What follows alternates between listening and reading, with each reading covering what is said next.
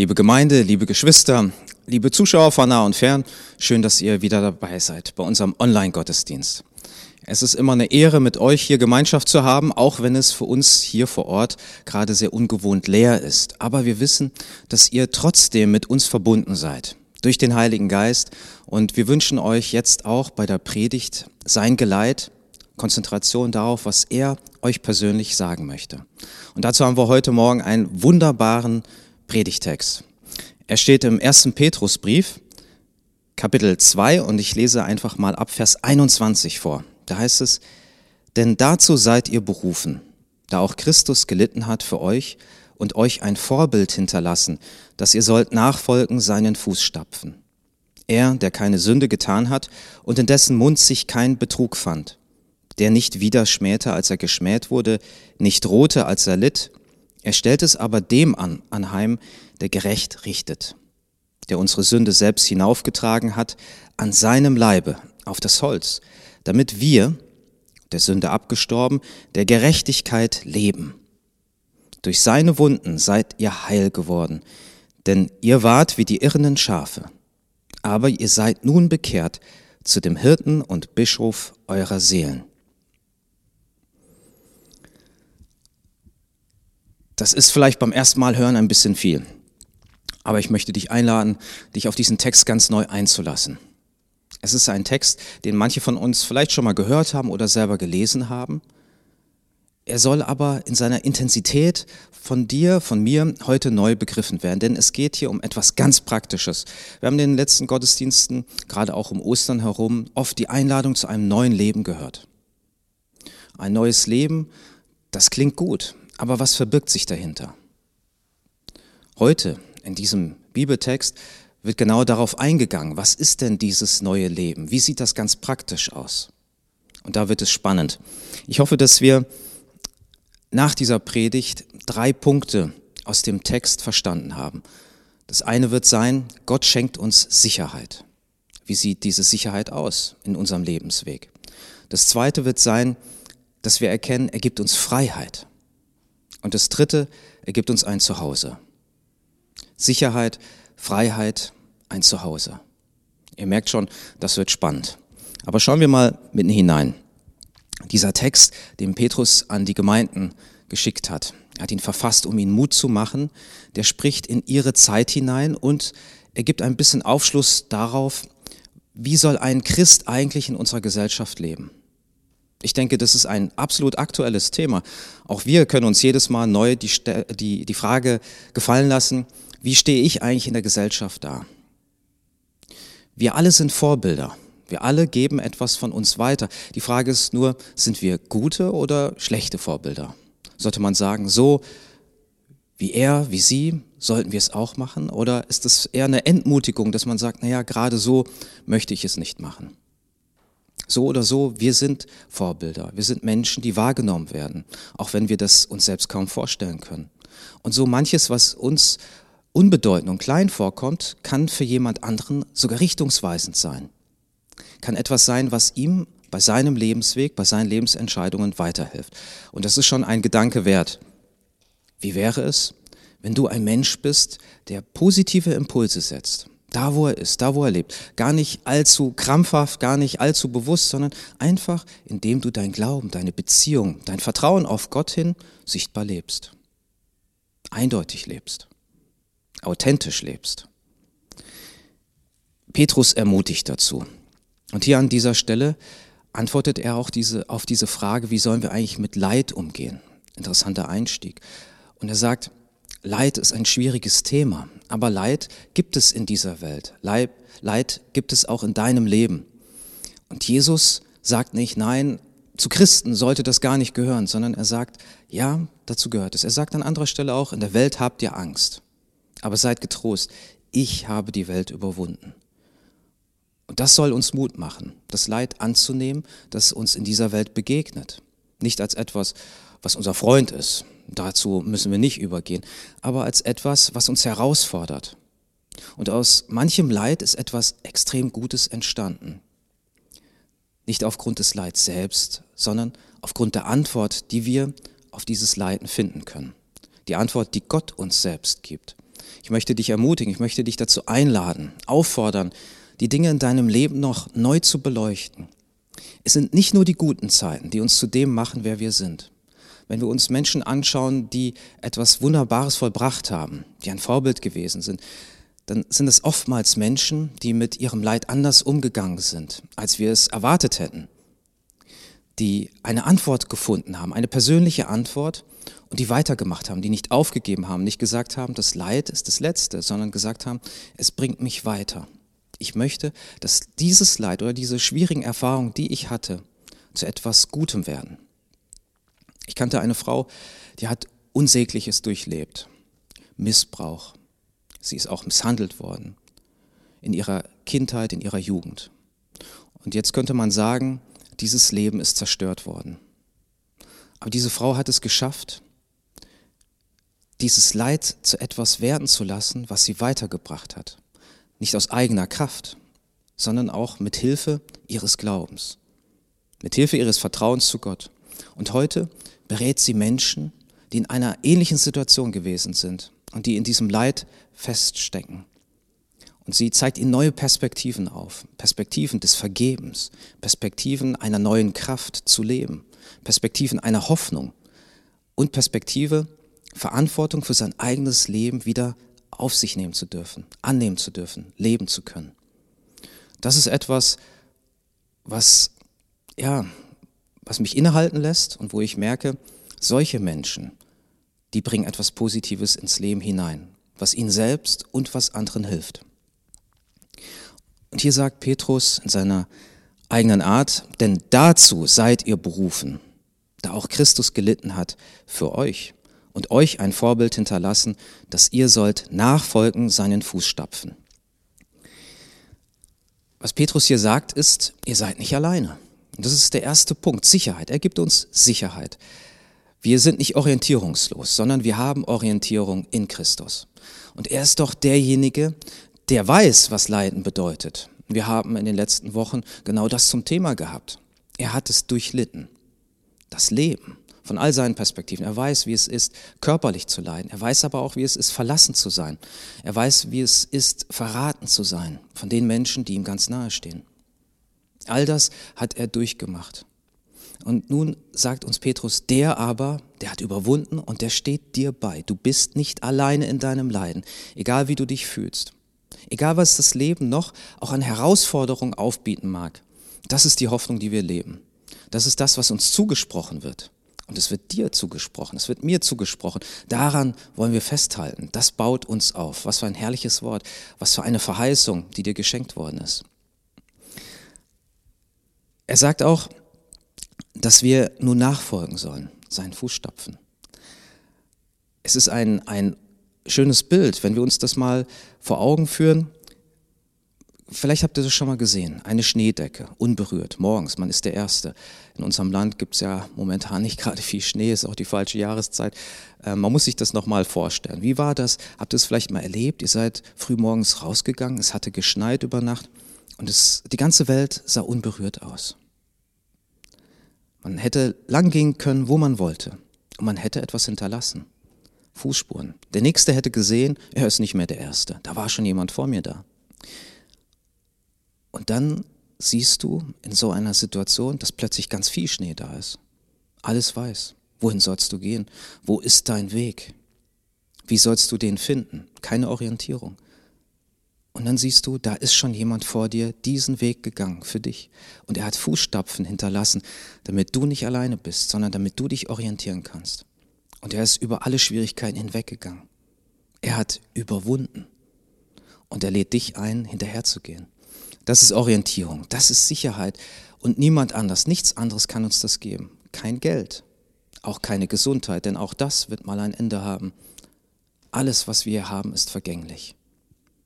Aber Christus und seine Liebe nicht. Jesus ist auf deiner Seite. Und das macht er hier deutlich. Das Zweite ist, und ähm, das ist genauso wunderbar, das ist die Freiheit, die wir bekommen haben. Ähm, der unsere Sünde selbst hinaufgetragen hat, Vers 24, an seinem Leibe auf das Holz, damit wir, der Sünde abgestorben, der Gerechtigkeit leben. Durch seine Wunden seid ihr heil geworden. Hier hören wir ganz genau, was Gott möchte. In Christus gibt er uns Heil, Heilung. Heilung und Orientierung und Freiheit. Denn er sagt, ihr sollt jetzt nicht zugrunde gehen, sondern er sagt, ihr sollt leben, Leben haben. Ich lebe, siehe, ihr sollt auch leben. Und da geht es nicht nur um Existieren. Es geht nicht nur einfach um Dasein, sondern es geht um wirklich Sein und um gemeinsam sein. Das Leben atmen, das Leben erfahren, das Leben in sich aufsaugen und in vollen Zügen genießen dürfen. Das ist das, was Gott uns zuspricht. Und darum besiegt er auch den Tod für uns. Und er sagt nicht mehr, ihr müsst jetzt den Tod fürchten, sondern er sagt, ihr sollt leben. Noch mit einem Zusatz, ihr sollt nun der Gerechtigkeit leben. Und vorher sagt er, was das Gegenteil war. In der Bibel wird es als Sünde bezeichnet. Und Sünde, das sind nicht nur Einzeltaten, das ist nicht nur alles, was wir falsch machen. Und heute benutzt man das Wort vielleicht auch in einem sehr äh, weichen Kontext, wenn man sagt, ähm, ich bin ein Verkehrssünder. Ja, meistens sagt man das ja nicht. Meistens sagt man ja, der andere, der Nachbar, der ist der Verkehrssünder. Oder wenn man sagt, ich habe gesündigt, ich habe eine Tafel Schokolade gegessen. Aber all das ist nicht damit gemeint, sondern es ist damit gemeint, ein Leben zu führen mit einer Einstellung, die Gott verneint, die Gott nicht bejaht, die Gott nicht sucht, die keine Gemeinschaft haben möchte. Das ist auch wirklich Verlorenheit. Denn wir kappen die Verbindung zu unserem Ursprung und unserem, zu unserem Lebensziel. Es geht nicht darum, dass wir in, in gesetzlicher Manier irgendwas anders gestalten in unserem Leben, sondern es geht darum, dass wir jemanden einladen, eine Person, Gott selbst, und dass er bei uns Wohnung nehmen kann. Das ist das Evangelium, das ist die gute Botschaft, das ist die Einladung, die Gott uns hier ausgesprochen hat. Ich möchte bei dir wohnen, ich möchte mit dir Lebensgemeinschaft haben. Als ich zum Glauben gekommen war, war das für mich sehr schwierig. Ich dachte, ich war doch ein guter Christ. Im Gegensatz zu meinen Freunden oder zu den meisten Freunden bin ich immer sonntags in die Gemeinde gegangen als Jugendlicher. Manchmal bin ich spät nach Hause gekommen. Manchmal war es auch schon Sonntag früh, wenn ich nach Hause gekommen bin, aber ich habe mich fertig gemacht, mich angezogen und bin dann in die Gemeinde gegangen. Wie viel ich dann noch mitbekommen habe, das weiß ich so im Einzelnen gar nicht mehr. Aber das war mir wichtig. Und ich wurde auch Mitarbeiter in meiner Gemeinde. Und deshalb war mir ganz klar, also wenn jemand ein guter Christ ist, dann bin ja ich das. Ich verzichte auf bestimmte Dinge und ich schaffe es in meinem Leben, Gott noch irgendwo integriert zu haben. Später wurde mir bewusst, auch durch Begegnung mit anderen Menschen, dass es um etwas anderes geht. Es geht nicht um eine Mitgliedschaft. Es geht nicht darum, dass man irgendein Fähnchen hochhält, sondern es geht um eine Lebensgemeinschaft. Und als ich das verstanden hatte, dass Jesus zu mir kommen möchte, mit mir leben möchte, da tat ich mich zuerst sehr schwer, weil ich dachte, ich muss erstmal ganz viel aufräumen in meinem Leben. Denn so wie ich bin, kann ich doch Jesus nicht reinlassen. So wie ich bin, möchte er wahrscheinlich gar nicht mit mir Gemeinschaft haben. Ich muss mich erstmal ändern. Und manche von euch, die den gleichen Weg bestritten haben, die wissen jetzt schon, worauf es hinausläuft. Ich habe es nicht geschafft. Ich habe nicht diesen Punkt erreicht, wo ich dachte, jetzt bin ich würdig. Jetzt möchte Gott mich annehmen, wie ich bin. Und das hat mich dazu geführt, dass ich aufgegeben habe. Aber zum Glück hat Gott mich nicht aufgegeben. Und dann wurde mir bewusst, ich muss vor Gott kapitulieren.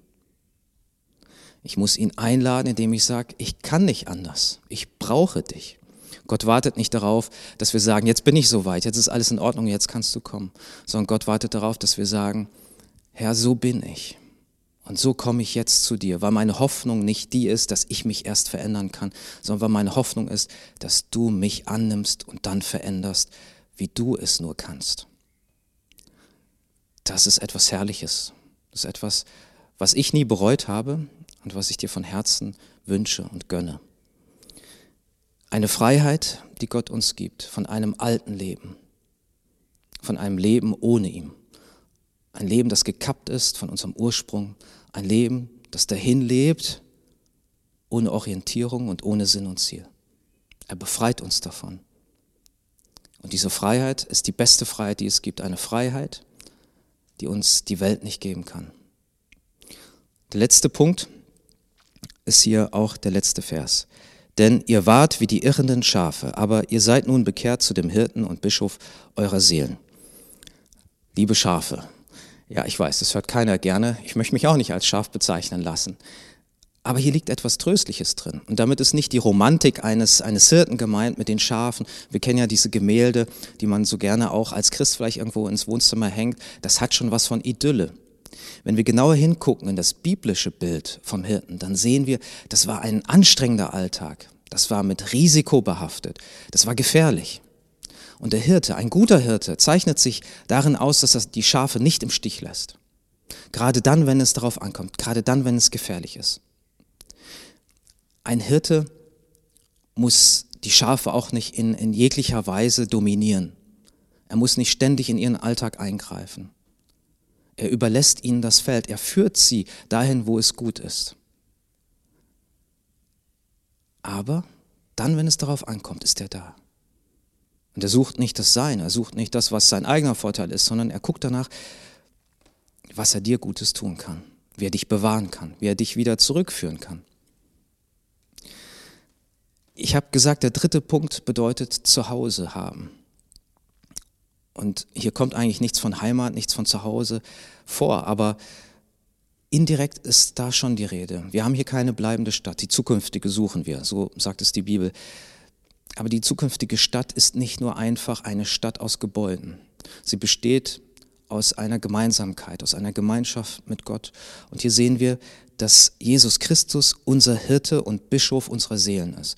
Bischof, Episkopos, ein griechisches Wort für den Aufseher, für den, der den Überblick hat, der, der alles sieht. Und ich kann nur bekennen, ich bin es nicht. Ich bin kein Mensch, der alles übersehen kann. Ich weiß nicht mal, wie es morgen sein wird. Ich weiß, ihr habt es ja auch gehört, jetzt kommt als nächster Schritt erstmal die Maskenpflicht in den Geschäften. Es ist ja schon mal schön, dass, dass viel mehr Geschäfte jetzt geöffnet haben, besonders die, die auch ähm, in ihrer Existenz bedroht waren, sich viele Sorgen gemacht haben. Dennoch wissen wir nicht, ob, ob es gut ausgeht für sie. Ähm, niemand weiß es auch, was der morgige Tag bringt. In den großen Dingen nicht, in den kleinen Dingen nicht. Aber Jesus sieht es. Er ist tatsächlich derjenige, der den Überblick hat. Er ist der Aufseher unserer Seelen. Und in diesem Wort steckt noch was drin. Der Aufseher unserer Seelen, das ist auch der Fürsorger für unsere Seelen. Das ist unser Seelsorger. Wir brauchen immer wieder so eine Art Seelenhygiene. Es ist ganz klar, wenn ich dich frage, wann hast du das letzte Mal geduscht, werden manche sagen, naja, vorhin, heute oder gestern oder letzten Monat ja, oder im Jahr 2019. Das hoffe ich jetzt nicht. Ja, das wäre nicht ganz normal. Also es ist uns ganz klar, wir brauchen Hygiene. Der Mensch braucht Hygiene. Und man fühlt sich dann auch wohl. Wenn der Dreck abgewaschen ist, dann ist das ganz toll. Ich muss das meinem Kleinsten, muss ich das manchmal noch erklären, wie wunderbar das ist, wenn man wieder ganz sauber ist, wenn man aus dem Sandkasten kommt. Und das macht er schon ganz prima.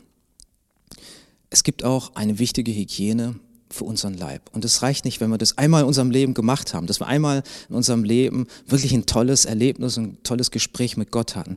Warum nicht jeden Tag? Warum nicht heute? Für Gott ist es kein Problem. Ist es für dich ein Problem? Wenn du es möchtest, dann tu es. Geh zu deinem echten Seelsorger, zu Gott selbst. Er weiß, was du brauchst. Er weiß, wo deine Bedürfnisse sind. Er weiß, was auch nicht in Ordnung ist. Du brauchst ihm nichts vormachen. Ach, ist das gut. Wir können durchatmen, wir brauchen Gott nichts vormachen. Er liebt uns wirklich. Und er hat die besten Antworten auf dein Leben. Die möchte er dir geben. Leih ihm dein Ohr. Widme ihm heute einfach Zeit, dass er mit dir ins Gespräch kommen kann. Und du mit ihm. Vielleicht braucht es einen Anlauf, weil du es lange nicht mehr getan hast weil du nicht genau weißt, wie es geht. Wie bei einem Freund, den man lange nicht gesehen hat. Man fragt sich, kann man da wieder anknüpfen? Ja, du kannst. Vielleicht hast du es noch nie gemacht. Dann wird es aber Zeit. Gott wartet schon auf dich. Und du brauchst ihm nicht erst beweisen, dass du würdig bist. Davon hat er dich frei gemacht, hoffe ich. Ich hoffe, dass du das verstanden hast. Sondern er möchte sofort mit dir loslegen, sofort mit dir anfangen. Gott meint dich und mich. Und diese Einladung steht. Und darum Heute dieser wunderbare Text. Er schenkt uns Sicherheit, Orientierung in unserem Leben. Er gibt uns Freiheit. Alle Lasten sind genommen, dass wir erst was beweisen müssten. Und zum Schluss ergibt uns eine neue Heimat, ein Zuhause bei ihm. Und das wünsche ich dir, das wünsche ich mir. Amen.